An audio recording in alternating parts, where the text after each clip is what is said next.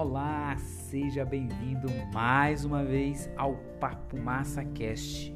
Hoje, 29 de junho de 2020, nesse episódio 12, nós vamos mergulhar no segundo capítulo do livro Sapiens, uma breve história da humanidade, do Yuval Noah Harari. Eu tenho certeza que você ouviu o primeiro episódio e já começou a compreender a nossa história e começou a entender a cronologia de como os fatos foram acontecendo durante todos esses séculos, durante todos os milênios. Hoje você vai se surpreender com muito mais informação sobre a nossa história. Então, vem comigo, não perde tempo, continua antenado aí, seja no carro, no metrô, no ônibus, em casa, e tenho certeza que você vai amar. Vamos nessa?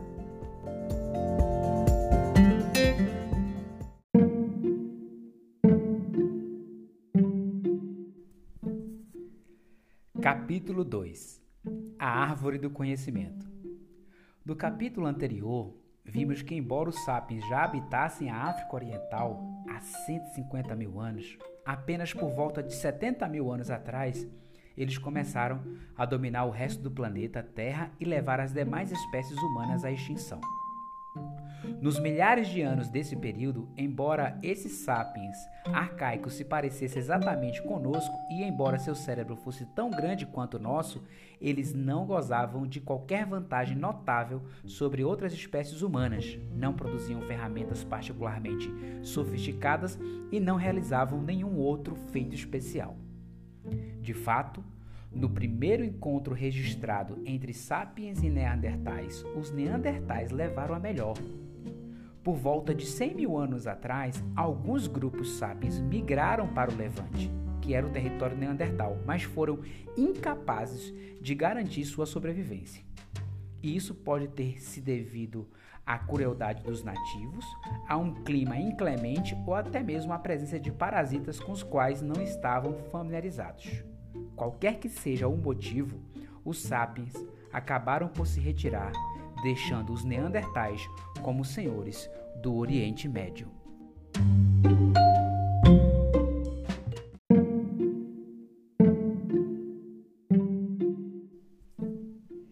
Esse registro escasso de conquistas levou especialistas a especularem que a estrutura interna do cérebro desses sapiens provavelmente era diferente da nossa. Eles pareciam conosco, mas suas capacidades cognitivas, como aprendizado, memória, comunicação, eram muito mais limitadas. Ensinar português a um desses sapiens antigos, persuadi-lo da verdade do dogma cristão ou fazê-lo entender a teoria da evolução provavelmente teriam sido tarefas infrutíferas. Por outro lado, teríamos muita dificuldade para aprender sua linguagem e compreender o seu modo de pensar. Mas então, a partir de 70 mil anos atrás, o Homo sapiens começou a fazer coisas muito especiais.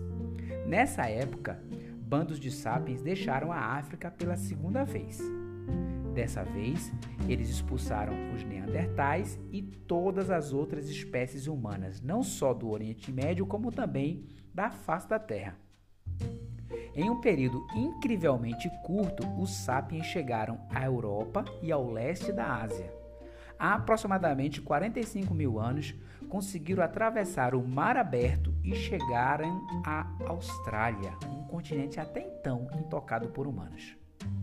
O período de 70 mil anos atrás a 30 mil anos atrás testemunhou a invenção de barcos, lâmpadas a óleo, arcos e flechas e agulhas que eram essenciais para costurar as roupas quentes.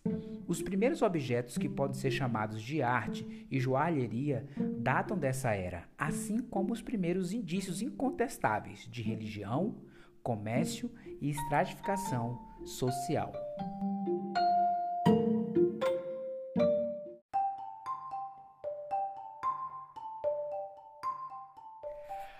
A maioria dos pesquisadores acredita que essas conquistas sem precedentes foram produto de uma revolução nas habilidades cognitivas dos sapiens. Eles sustentam que os indivíduos que levaram os neandertais à extinção, que se instalaram na Austrália e que esculpiram o Homem-Leão de Stadel eram tão inteligentes, criativos e sensíveis como nós. Se nos, se nos deparássemos com os artistas da caverna de Stadel, poderíamos aprender a língua deles e eles a nossa. Seríamos capazes de lhe explicar tudo o que conhecemos, das aventuras de Alice no País das Maravilhas aos paradoxos da física quântica, e eles poderiam nos ensinar como seu povo concebia o mundo. O surgimento de novas formas de pensar e se comunicar entre 70 mil anos atrás e 30 mil anos atrás constitui a revolução cognitiva. O que a causou? Não sabemos ao certo. A teoria mais aceita afirma que mutações genéticas acidentais mudaram as conexões internas do nosso cérebro, do cérebro dos sapiens, possibilitando que pensassem de uma maneira sem precedentes e se comunicassem usando um tipo de linguagem totalmente novo. Poderíamos chamá-las de mutações da árvore do conhecimento. Por que ocorreram no DNA dos sapiens e não no DNA dos neandertais? Até onde pudemos verificar, foi uma questão de por acaso. Mas é mais importante entender as consequências das mutações da árvore do conhecimento do que suas causas. O que havia de tão especial na nova linguagem dos sapiens que nos permitiu conquistar o mundo?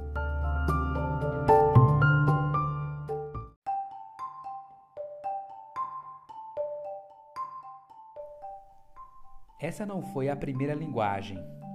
Todos os animais têm alguma forma de linguagem.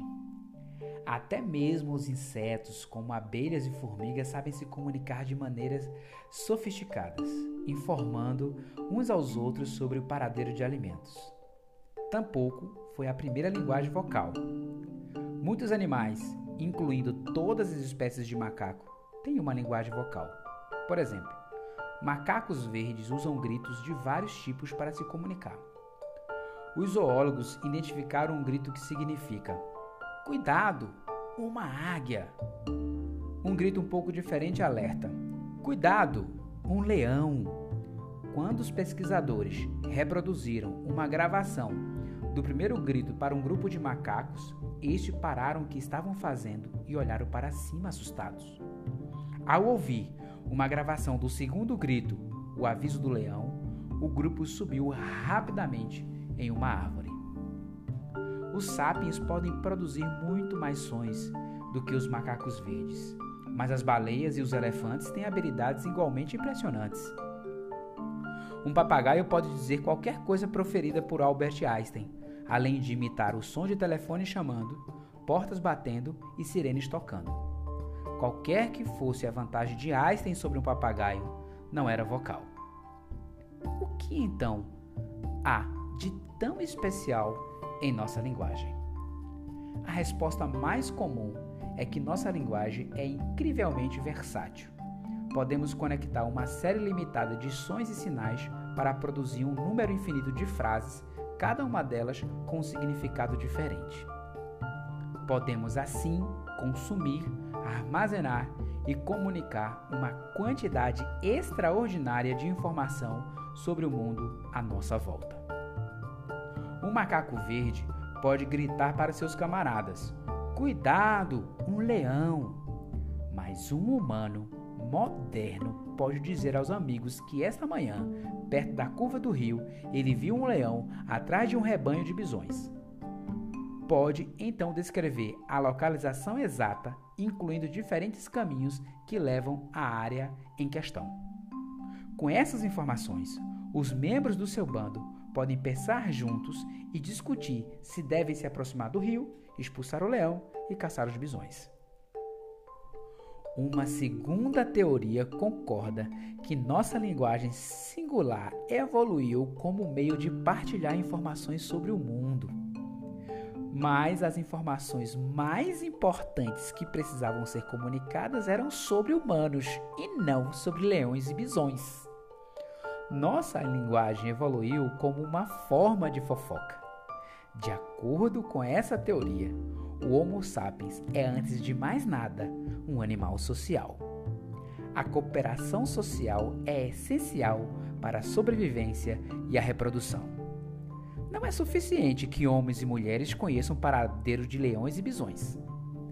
É muito mais importante para eles saber quem em seu bando, quem odeia quem, quem está dormindo com quem e quem é honesto e quem é trapaceiro.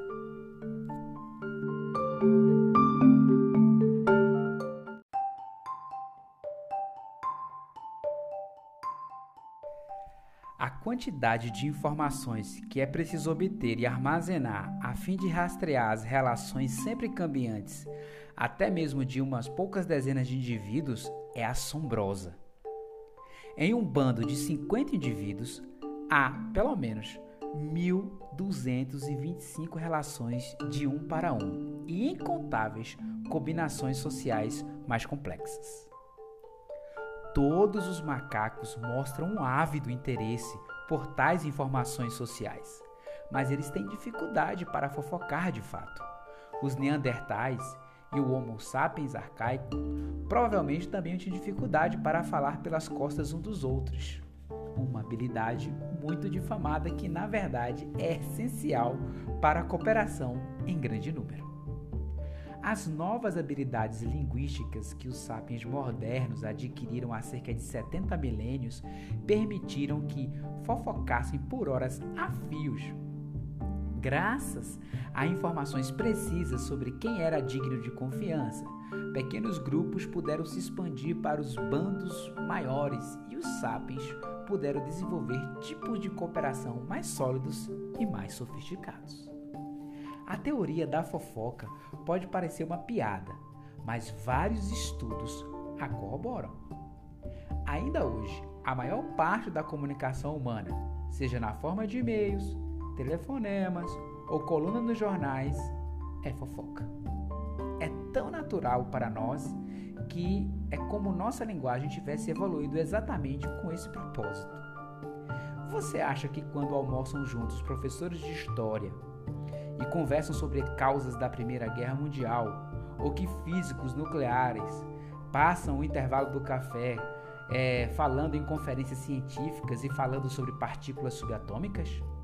Às vezes, mas com muito mais frequência, eles fofocam sobre a professora que flagrou o marido com outra, ou sobre briga entre o chefe do departamento e o reitor, ou sobre os rumores de que um colega usou a verba de pesquisa para comprar um Lexus. A fofoca normalmente gira em torno de comportamentos inadequados.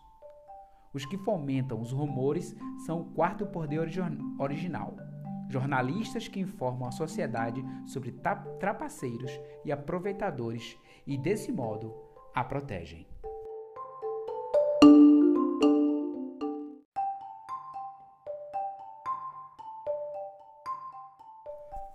Muito provavelmente, tanto a teoria da fofoca quanto a teoria do leão perto do rio são válidas. Mas as características verdadeiramente únicas da nossa linguagem não é sua capacidade de transmitir informações sobre homens e leões. É a capacidade de transmitir informações sobre coisas que não existem. Até onde sabemos, só os sapiens podem falar sobre tipos e mais tipos de entidades que nunca viram, tocaram ou cheiraram. Lendas, mitos, deuses e religiões apareceram pela primeira vez com a revolução cognitiva. Antes disso, muitas espécies animais e humanas foram capazes de dizer: cuidado, um leão. Mas graças à revolução cognitiva, o Homo sapiens adquiriu a capacidade de dizer: o leão é o espírito guardião da nossa tribo. Essa capacidade de falar sobre ficções é a característica mais singular da linguagem dos sapiens.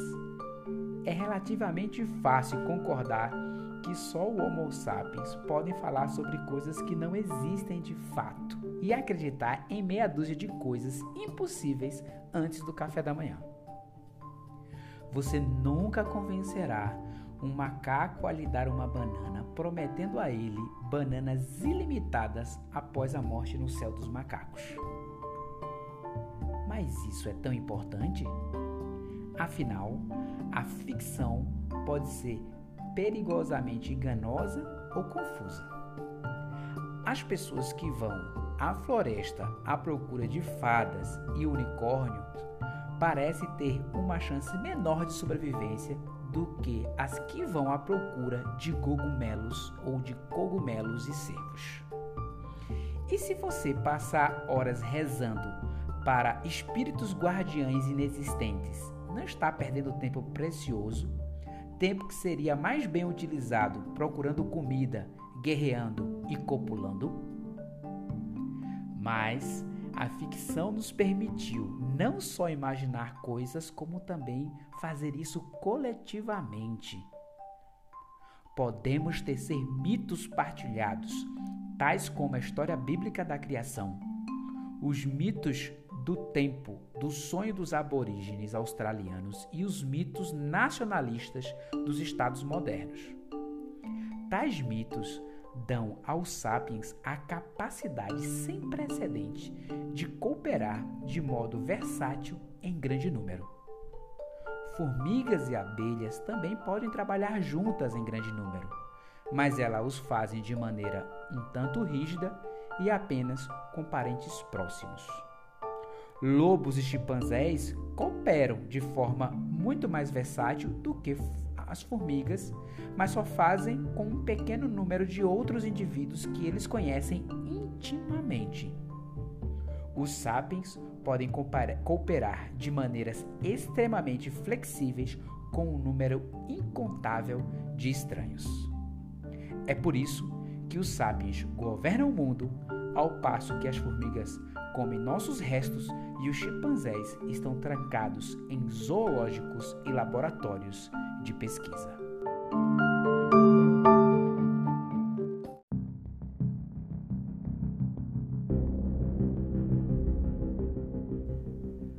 A lenda da Peugeot. Nossos primos chimpanzés normalmente vivem em pequenos bandos de várias dezenas de indivíduos. Eles formam fortes laços de amizade, caçam juntos e lutam lado a lado contra babuínos, guepardos e chimpanzés inimigos. Sua estrutura social tende a ser hierárquica. O membro dominante, que quase sempre é um macho, é denominado macho alfa. Outros machos e fêmeas demonstram sua submissão ao macho alfa, curvando-se diante dele enquanto emite grunhidos de modo não muito diferente de súditos humanos se ajoelhando diante de um rei. O macho alfa se esforça para manter a harmonia social em seu bando. Quando dois indivíduos brigam, ele intervém e impede a violência. Em uma atitude menos benevolente, ele pode monopolizar alimentos particularmente cobiçados e evitar que machos de postos inferiores na hierarquia acasalem com as fêmeas. Quando dois machos estão disputando a posição de alfa, eles normalmente fazem isso formando grandes coalizões de apoiadores, tanto macho quanto fêmeas, dentro do grupo.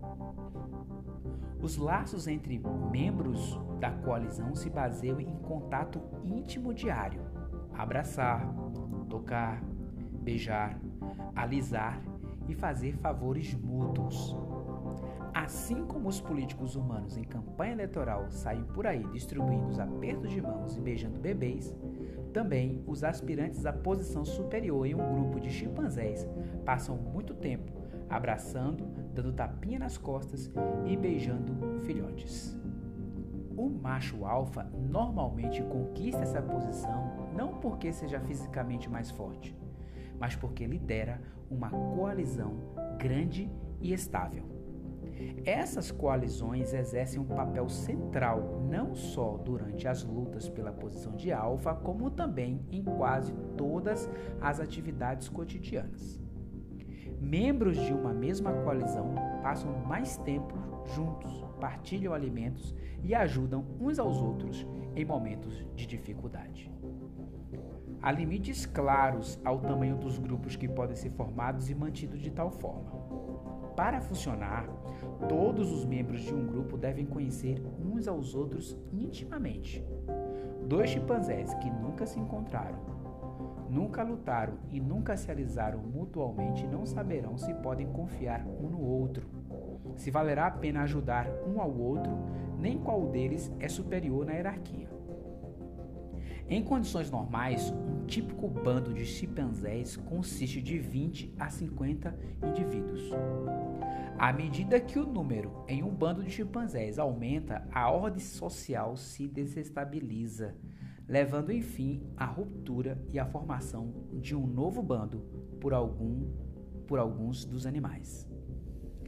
Apenas em alguns casos, os zoólogos observaram grupos maiores que 100. Grupos raramente cooperam e tendem a competir por territórios e por alimentos. Os pesquisadores documentaram guerras prolongadas entre grupos e até mesmo um caso de atividade genocida em que um bando assassinou sistematicamente a maioria dos outros membros de um bando vizinho. Padrões similares provavelmente dominaram a vida social dos primeiros humanos, incluindo o Homo sapiens arcaico.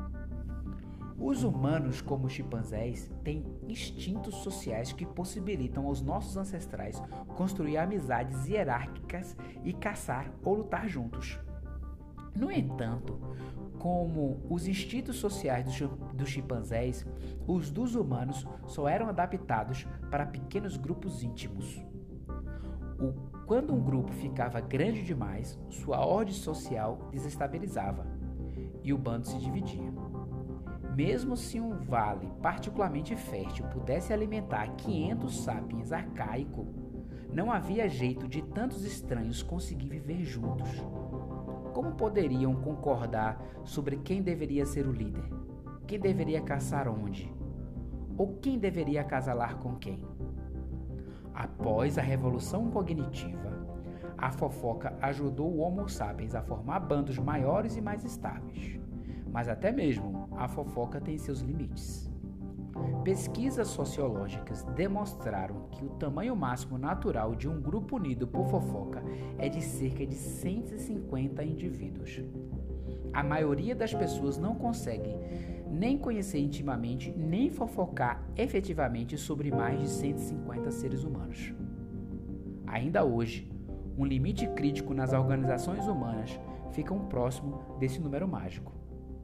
Abaixo desse limite, comunidades, negócios, redes sociais e unidades militares conseguem se manter principalmente com base nas relações íntimas e no fomento de rumores.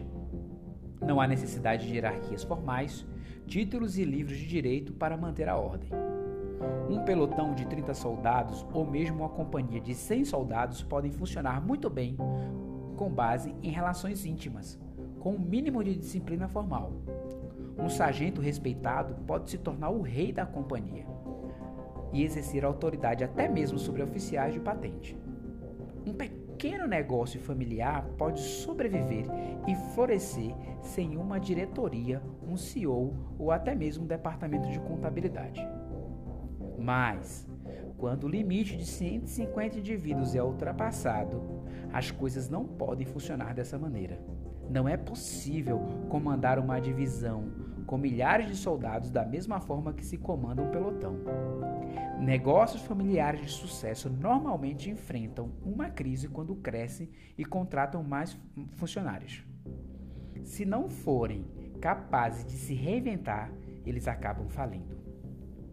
Como o Homo sapiens conseguiu ultrapassar esse limite crítico, fundando cidades com dezenas de milhares de habitantes e impérios que governam centenas de milhões. O segredo foi provavelmente o surgimento da ficção. Um grande número de estranhos pode cooperar de maneira eficaz se acreditar nos mesmos mitos. Toda a cooperação humana em grande escala, seja um Estado moderno, uma igreja medieval, uma cidade antiga ou uma tribo arcaica se baseia em mitos partilhados que só existem na imaginação coletiva das pessoas. As igrejas se baseiam em mitos religiosos partilhados. Dois católicos que nunca se conheceram podem, no entanto, lutar juntos em uma cruzada ou levantar fundos para construir um hospital porque ambos acreditam que Deus encarnou em um corpo humano e foi crucificado para redimir nossos pecados. Os estados se baseiam em mitos nacionais partilhados. Dois sérvios que nunca se conheceram podem arriscar a vida para salvar um outro, porque ambos acreditam na existência da nação sérvia, da terra natal sérvia e da bandeira sérvia. Sistemas judiciais se baseiam em mitos jurídicos partilhados. Dois advogados que nunca se conheceram podem unir forças para defender um completo estranho porque acreditam na existência de leis, justiça e direitos humanos. E no, dinheiro, e no dinheiro dos honorários, é claro.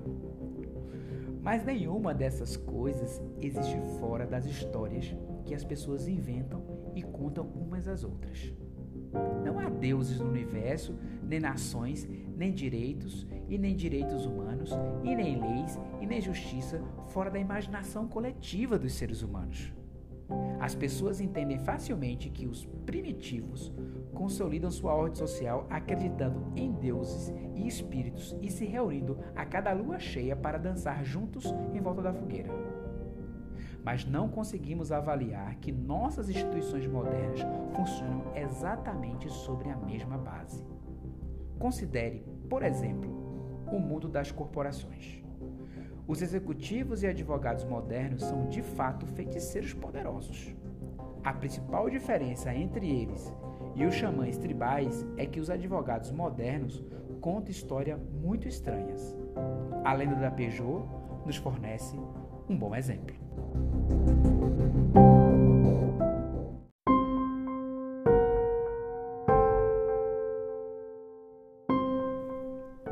Um ícone que lembra um pouco o Homem-Leão de Stadel aparece hoje em carros, caminhões e motocicletas de Paris a Sydney.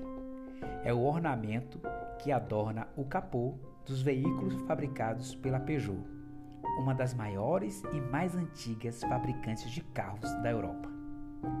A Peugeot começou como um negócio familiar no vilarejo de Valentiguine, a apenas 300 quilômetros da caverna de Stadel. Hoje, a empresa emprega cerca de 200 mil pessoas em todo o mundo, a maioria delas completamente estranhas umas às outras. Esses estranhos cooperam de maneira tão eficaz que em 2008 a Peugeot produziu mais de 1,5 bilhões de automóveis, gerando uma receita de aproximadamente 55 bilhões de euros. Em que sentido podemos afirmar que a Peugeot SA, o nome oficial da empresa, existe? Há muitos veículos da Peugeot, mas estes, obviamente, não são a empresa. Mesmo que todos os Peugeots no mundo fossem descartados ao mesmo tempo e vendidos para um ferro velho, a Peugeot SA não desapareceria. Continuaria a fabricar novos carros e a publicar seu relatório anual a empresa tem fábricas, maquinários e showrooms e emprega mecânicos, contadores e secretárias, mas tudo isso junto não constitui a Peugeot. Um desastre poderia matar cada um dos empregados da Peugeot e destruir todas as suas linhas de montagem e todos os seus escritórios executivos. Mesmo assim, a empresa poderia obter empréstimos, contratar novos empregados, constituir novas fábricas e comprar um novo maquinário. A Peugeot tem gestores e acionistas. E eles também não constituem a empresa. Todos os gestores poderiam ser demitidos e todas as ações vendidas, mas a empresa, propriamente dita, permaneceria intacta. Isso não significa que a Peugeot SA seja invulnerável ou imortal. Se um juiz ordenasse a dissolução da empresa, suas fábricas permaneceriam de pé e seus trabalhadores e contadores, gestores e acionistas continuariam a viver, mas a Peugeot SA desapareceria imediatamente. Em suma, a Peugeot SA parece não ter conexão alguma com o mundo físico. ela existe de fato? A Peugeot é um produto da nossa imaginação coletiva. Os advogados chamam isso de ficção jurídica. Não pode ser sinalizada, não é um objeto físico, mas existe como entidade jurídica. Como você ou eu está submetida às leis dos países em que opera. Pode abrir uma conta bancária e ter propriedades paga impostos e pode ser processada, até mesmo separadamente de qualquer um de seus donos ou das pessoas que trabalham para ela. A Peugeot pertence a um gênero particular de ficção jurídica chamado empresas de responsabilidade limitada. A ideia por trás de tais empresas está entre as invenções mais engenhosas da humanidade. O Homo sapiens viveu sem elas por milênios Durante a maior parte da história de que se tem registro, a propriedade só poderia pertencer a seres humanos de carne e osso, do tipo que anda sobre duas pernas e tem cérebro grande. Se na França do século XVIII Jean abrisse uma oficina para fabricar vagões, ele próprio seria o negócio. Se um vagão por ele fabricado parasse de funcionar, uma semana após a compra, o comprador insatisfeito processaria Jean pessoalmente. Se Jean tomasse emprestados mil moedas de ouro para abrir sua oficina e o negócio falisse, ele teria de pagar o empréstimo vendendo sua propriedade privada, sua casa, sua vaca, sua terra. Talvez até precisasse vender seus filhos como escravos. Se não pudesse honrar a dívida, poderia ser jogado na prisão pelo Estado ou ser escravizado por seus credores. Ele era totalmente responsável de maneira ilimitada por todas as obrigações assumidas por sua oficina. Se tivesse vivido naquela época, você provavelmente pensaria duas vezes antes de abrir um negócio próprio. E, com efeito, essa situação jurídica desencorajava o empreendedorismo. As pessoas tinham medo de começar novos negócios e assumir riscos econômicos. Dificilmente parecia valer a pena correr o risco de sua família acabar totalmente destruída. Foi por isso que as pessoas começaram a imaginar coletivamente a existência de empresas de responsabilidade limitada. Tais empresas eram legalmente independentes das pessoas que, as fundavam, ou investiam dinheiro nelas, ou até mesmo gerenciavam. Ao longo dos últimos séculos, essas empresas se tornaram as principais, os principais agentes na esfera econômica e estamos acostumados a ela e que nos esquecemos de que elas apenas existem em nossa imaginação. Nos Estados Unidos, o termo técnico para empresa de responsabilidade limitada é corporação, o que é irônico porque o termo deriva de corpus, corpo em latim, exatamente aquilo que as corporações carecem.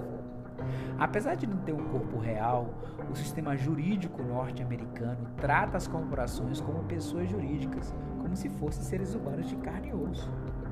Também foi o que fez o sistema jurídico francês em 1896, quando Armand Peugeot, que herdara de seus pais uma oficina de fundição de metal que fabricava molas, serrotes e bicicletas, decidiu entrar no ramo de automóveis. Para isso, ele criou uma empresa de responsabilidade limitada. Batizou a empresa com seu nome, mas ela era independente dele.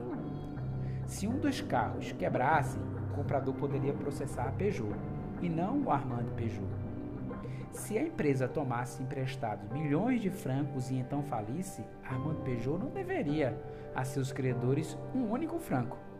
O empréstimo, afinal, fora concedido à Peugeot empresa e não ao Armand Peugeot, o Homo sapiens.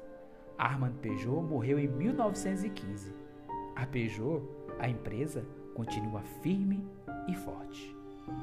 Como exatamente Armand Peugeot, o homem, criou a Peugeot, a empresa? Praticamente da mesma forma como os padres e os feiticeiros criaram os deuses e os demônios ao longo da história e como milhares de padres católicos franceses continuaram recriando o corpo de Cristo todo domingo nas igrejas da paróquia. Tudo se resumia a contar histórias e convencer as pessoas a acreditarem nelas.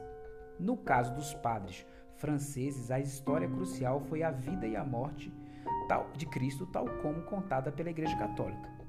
De acordo com essa história, se um padre católico, usando suas vestes sagradas, pronunciasse solenemente as palavras certas no momento certo, o pão e o vinho mundanos se transformariam na carne e no sangue de Deus. O padre exclamava: Hoc este corpo mesmo. Este é o corpo, este é o meu corpo, em latim. Abracadabra. O pão se transformava no corpo de Cristo. Vendo que o padre havia observado assiduamente todos os procedimentos, milhões de católicos franceses devotos se comportavam como se Deus de fato existisse naquele pão e no vinho consagrados. No caso da Peugeot SA, a história crucial foi o Código Jurídico Francês, tal como redigido pelo Parlamento francês. De acordo com os legisladores franceses, se um advogado certificado seguisse todos os rituais e liturgias adequados, escrevesse todos os discursos e juramentos requeridos em um pedaço de papel maravilhosamente decorado e afixasse uma assinatura ornamentada ao pé do documento, abracadabra, uma nova empresa era incorporada. Quando em 1896 Armand Peugeot quis criar sua empresa, ele pagou para um advogado que fizesse todos esses procedimentos sagrados. Uma vez que o advogado tivesse desempenhado todos os rituais corretos e pronunciado todos os discursos e juramentos necessários, milhões de cidadãos franceses honrados se comportaram como a empresa Peugeot realmente existisse. Contar histórias eficazes não é fácil. A dificuldade está em contar a história. A dificuldade não está em contar a história, mas em convencer todos os demais a acreditarem nela. Grande parte da nossa história gira em torno desta questão: como convencer milhões de pessoas a acreditarem em histórias específicas sobre deuses ou nações ou empresas de responsabilidade limitada. Mas quando isso funciona, dá aos sapiens poder imenso, porque possibilita que milhões de estranhos cooperem para objetivos em comuns. Tente imaginar o quão difícil teria sido criar estados ou igrejas ou sistemas jurídicos se não fossem capazes de falar sobre coisas que realmente existissem, como rios, árvores e leões.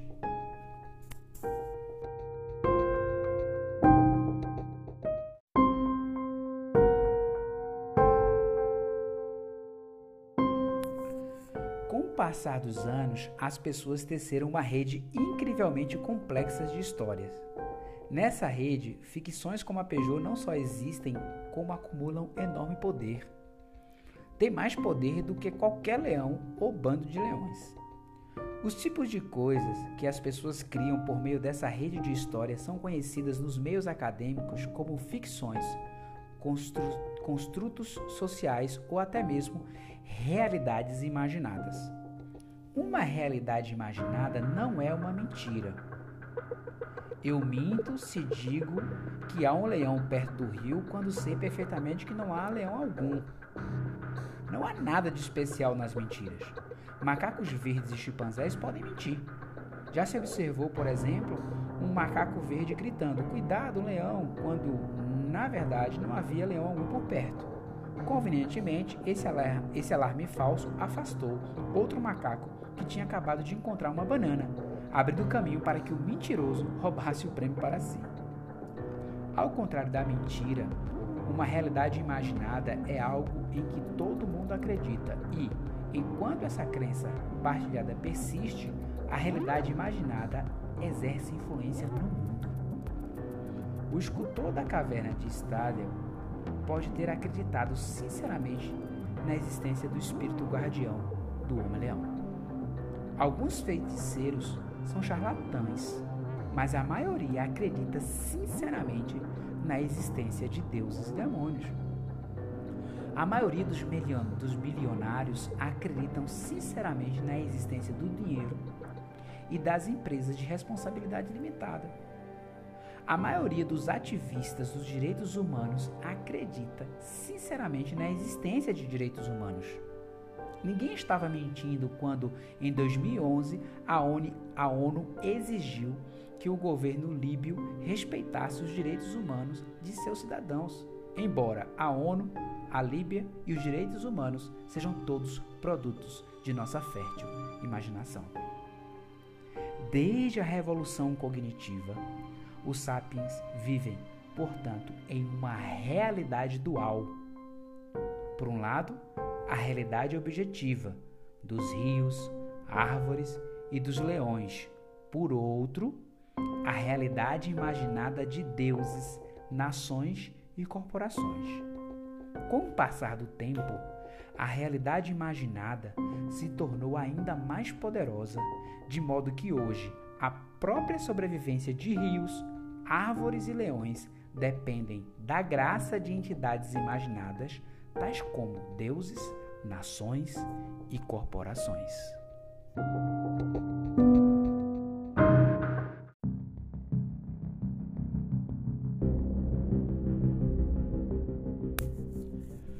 Superando o genoma. A capacidade de criar uma realidade imaginada com palavras possibilitou que um grande número de estranhos coopere de maneira eficaz. Mas também fez algo mais. Uma vez que a cooperação humana em grande escala é baseada em mitos, a maneira como as pessoas cooperam pode ser alterada, modificando-se os mitos, contando histórias, por exemplo, diferentes. Nas circunstâncias adequadas, os mitos podem mudar muito depressa.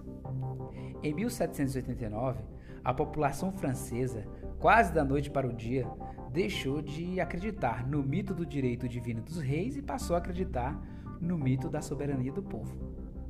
Em consequência, desde a revolução cognitiva, o Homo sapiens tem sido capaz de revisar seu comportamento rapidamente de acordo com as necessidades em constante transformação. Isso abriu uma via expressa de evolução cultural, contornando os engarrafamentos da evolução genética. Acelerando por essa via expressa, o Homo sapiens logo ultrapassou todas as outras espécies humanas em sua capacidade de cooperar. O comportamento de outros animais sociais é determinado em grande medida por seus genes. O DNA não é um autocrata, o comportamento animal também é influenciado por fatores ambientais e por peculiaridades individuais. No entanto, em um ambiente estável, animais da mesma espécie tendem a se comportar de maneira similar. Em geral, mudanças significativas no comportamento social não podem ocorrer sem mutações genéticas. Por exemplo, os chimpanzés comuns têm uma tendência genética a viver em grupos hierárquicos liderados por um macho alfa. Membros de uma mesma espécie de chimpanzés muito próximas, os bonobos, normalmente vivem em grupos mais igualitários dominados por alianças femininas. As fêmeas dos chimpanzés comuns não podem aprender com seus parentes bonobos e conduzir uma revolução feminista. Os chimpanzés machos não podem se reunir em uma assembleia constituinte para abolir o cargo do macho alfa e declarar de agora em diante que todos os chimpanzés devem ser tratados como iguais. Tais mudanças drásticas de comportamento só ocorreriam se algo mudasse no DNA dos chimpanzés. Por essas razões similares, os humanos arcaicos não iniciavam revoluções. Até onde sabemos, as mudanças nos padrões sociais, a invenção de novas tecnologias e a consolidação de novos hábitos decorreram mais de mutações genéticas e pressões ambientais do que iniciativas culturais. É por isso que levou centenas de milhares de anos para humanos darem esses passos. Há 2 milhões de anos, mutações genéticas resultaram no surgimento de uma nova espécie humana chamada Homo erectus.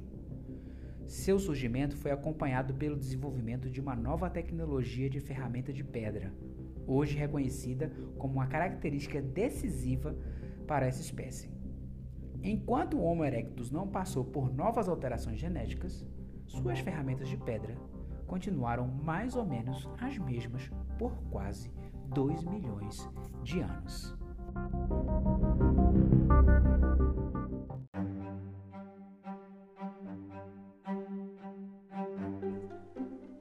Por sua vez, desde a revolução cognitiva, os sapiens têm sido capazes de mudar seu comportamento rapidamente, transmitindo novos comportamentos às gerações futuras sem necessidade de qualquer mudança genética ou ambiental.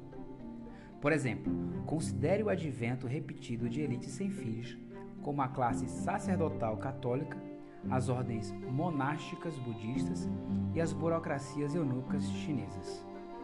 A existência de tais elites vão contra os princípios mais fundamentais da seleção natural, já que esses membros dominantes da sociedade deliberadamente abrem mão da procriação.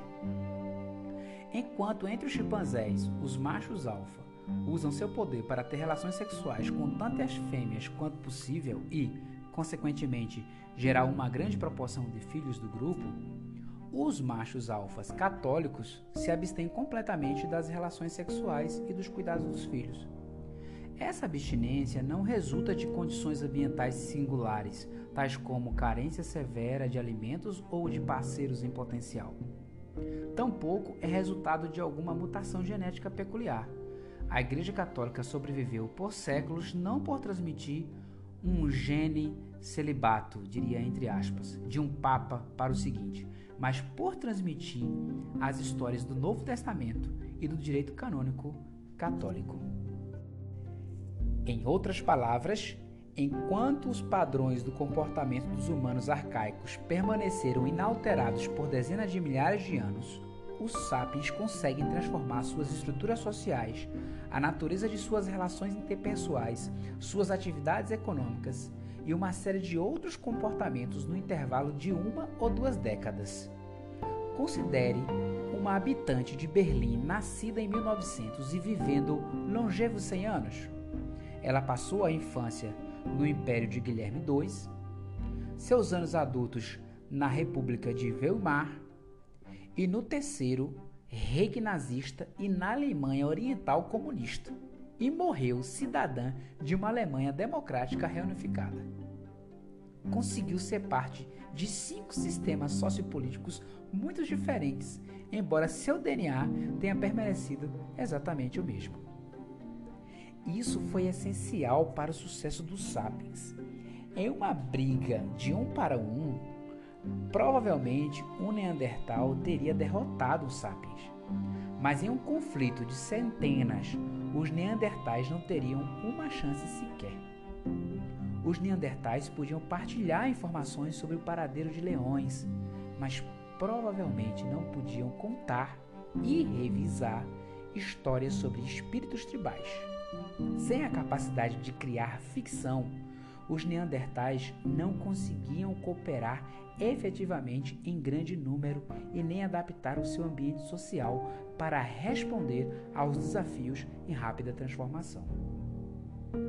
Embora não possamos adentrar a mente de um Neandertal para entender como eles pensavam, temos indícios indiretos dos limites de sua capacidade cognitiva em comparação aos seus rivais sapiens. Ao escavar sítios habitados por sapiens há 30 mil anos no interior do continente europeu, os arqueólogos ocasionalmente encontram, encontram conchas de costas mediterrâneas e da costa atlântica é muito provável que essas conchas tenham chegado ao interior do continente por meio de escambo a longa distância entre diferentes bandos de sapiens. Os sítios de Neandertais não têm indícios de tal escambo. Cada grupo fabricava suas próprias ferramentas com materiais encontrados no local.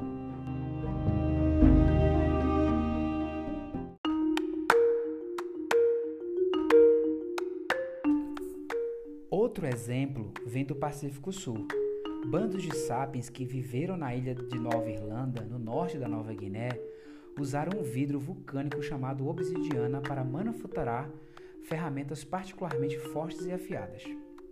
A Nova Irlanda, entretanto, não tem depósitos naturais de obsidiana. As análises de laboratório revelaram que a obsidiana que eles usaram foram trazidas de depósitos na Nova Bretanha, uma ilha que fica a 400 quilômetros de distância. Alguns dos habitantes dessas ilhas devem ter sido navegantes habilidosos que percorriam longas distâncias negociando de ilha em ilha.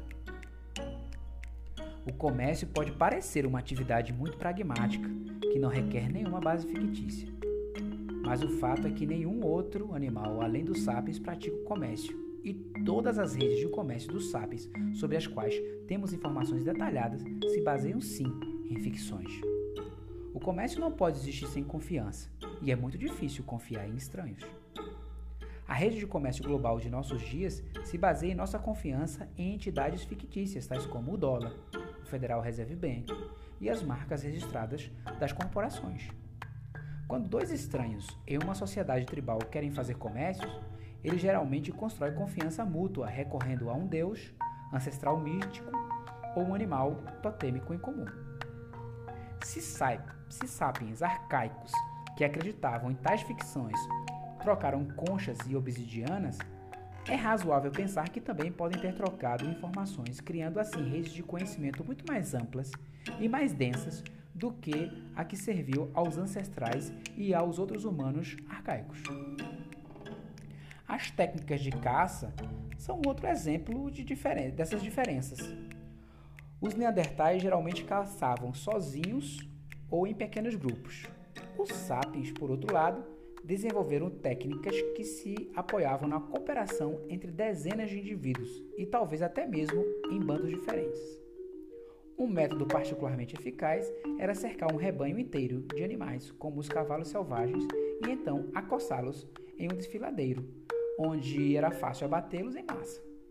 Se tudo saísse de acordo com o plano, os bandos podiam obter toneladas de carne, gordura e pele animal em uma, em uma única tarde de esforço coletivo e consumir essas riquezas numa grande festividade, ou secá-las e congelá-las e congelá-las para uso posterior. Os arqueólogos descobriram sítios em que rebanhos inteiros eram abatidos anualmente dessa maneira. Há inclusive sítios onde se regueram cercas e obstáculos a fim de criar armadilhas artificiais e abatedouros.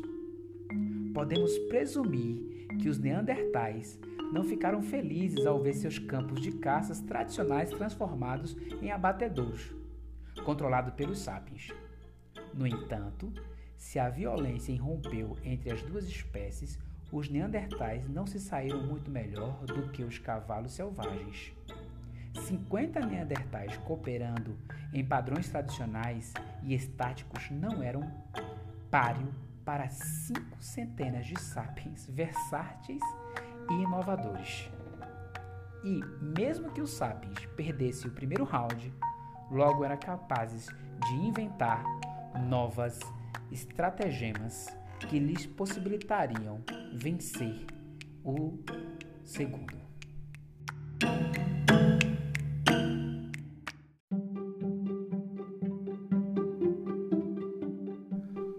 O que de fato aconteceu na revolução cognitiva? Nova habilidade acompanhada de novos benefícios. Por exemplo, capacidade de transmitir maiores quantidades de informação sobre o mundo à volta do, do Homo sapiens. Qual foi o benefício? Planejamento e realização de ações complexas, como evitar leões e caçar bisões. Uma outra habilidade, capacidade de transmitir grandes quantidades de informação sobre as relações sociais dos sapiens. Qual foi o benefício? Grupos maiores e mais coesos, chegando a 150 indivíduos. Outra habilidade da revolução cognitiva, capacidade de transmitir grandes quantidades de informação sobre coisas que não existem de fato, tais como espíritos tribais, nações, companhias de responsabilidades limitadas e direitos humanos. Qual foi o benefício? Cooperação entre números muito grandes de estranhos, rápida inovação do comportamento social.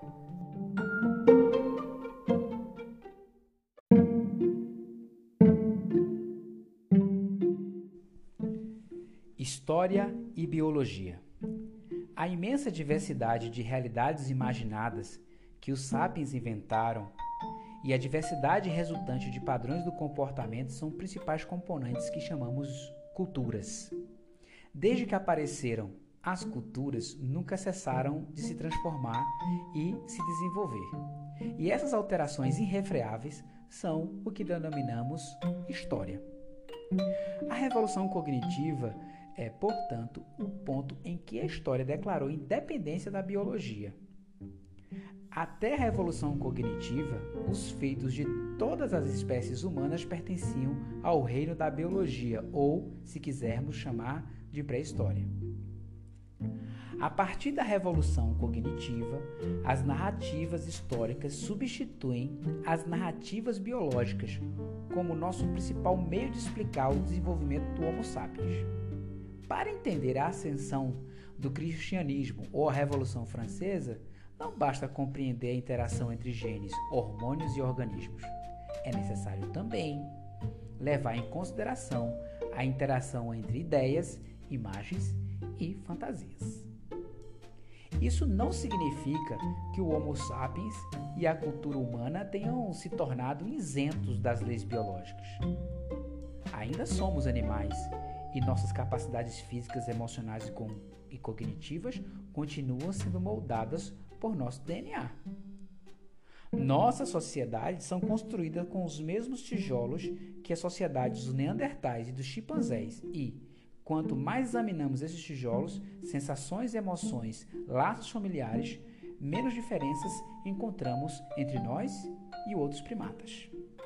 No entanto, é um erro procurar as diferenças no nível do indivíduo ou da família. Nas comparações entre indivíduos ou mesmo entre grupos de 10, somos embaraçosamente similares aos chimpanzés.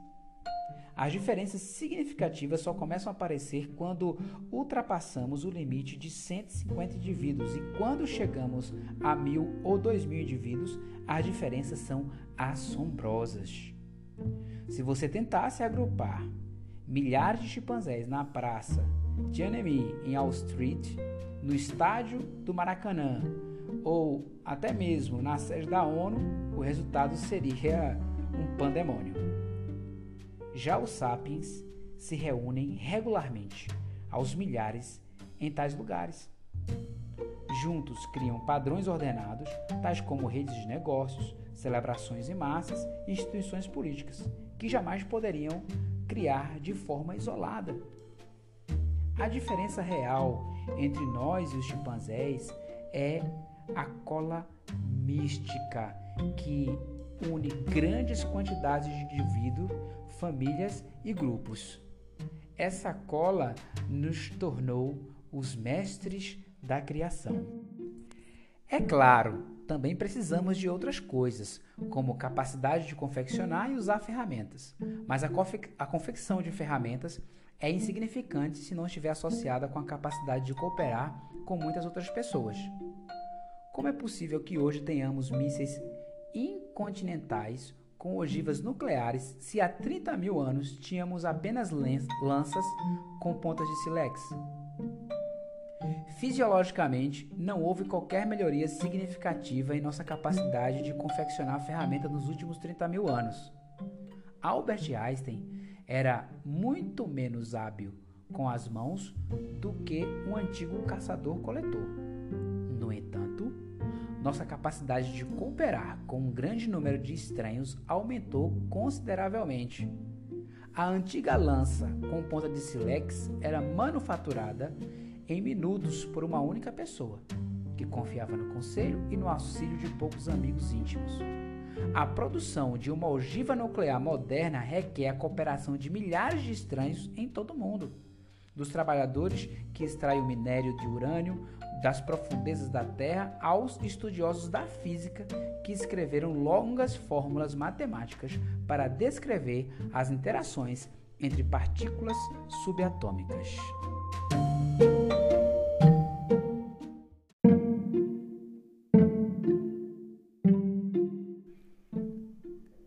Resumir as relações entre a biologia e a história após a revolução cognitiva, vamos entender três aspectos. A. A biologia estabelece os parâmetros básicos para o comportamento e as capacidades do Homo sapiens. Toda a história acontece dentro dos limites dessa arena biológica. B. No entanto, essa arena é extraordinariamente grande, possibilitando que os sapiens joguem uma incrível variedade de jogos. Graça, graças à sua habilidade de criar ficções, os sapiens inventam jogos cada vez mais complexos, que cada geração desenvolve e elabora ainda mais. C. Em consequências, a fim de entender como os sapiens se comportam, devemos descrever a evolução histórica de suas ações.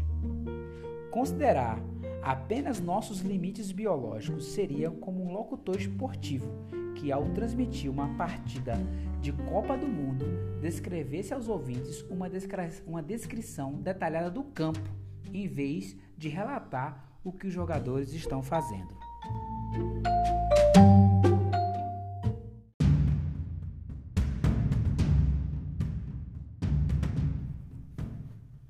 Que jogo nossos ancestrais da Idade da Pedra jogaram na arena da história?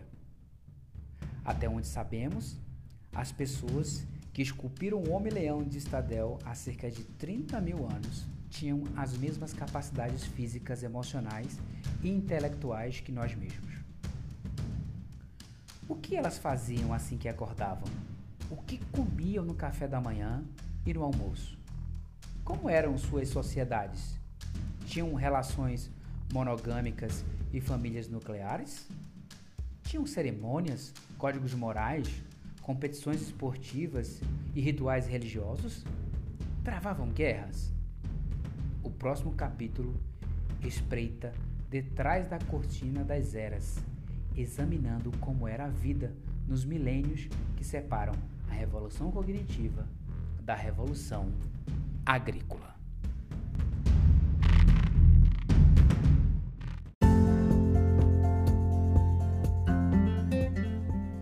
Bem, pessoal, esse foi o segundo capítulo de Sapiens, uma breve história da humanidade. Confesso que foi muito desafiador gravar esse episódio hoje, além de muitas interrupções. É, foi um capítulo mais extenso do que o primeiro. É, eu gostaria também é, de pedir a você que está me ouvindo, se for por meio das minhas redes sociais, o arroba Papo Massa no Instagram, tudo bem, você já me segue, já me conhece por lá. E se você ainda não me conhece, me segue lá no Instagram. Eu tenho vários vídeos dentro de outros temas que vão te ajudar na tua vida. É, eu estou fazendo esse trabalho de gravação dos livros do Yuval Harari por uma questão muito mais de hobby, é, da leitura que eu gosto e, a, resolvi compartilhar não é, é, esse hobby com vocês. Mas claro que eu abordo sobre outros temas é, outros assuntos lá no meu perfil arroba Papo Massa, pelo Instagram, ou Papo Massa Live lá no YouTube. E também você me encontra no LinkedIn como Emanuel Silva, que sou eu. Beleza? Eu agradeço a vossa participação e espero que também que esteja gostando, compartilhe isso com outras pessoas. Um grande abraço e até o próximo episódio que nós vamos falar sobre o terceiro capítulo de Sapiens. Thank you.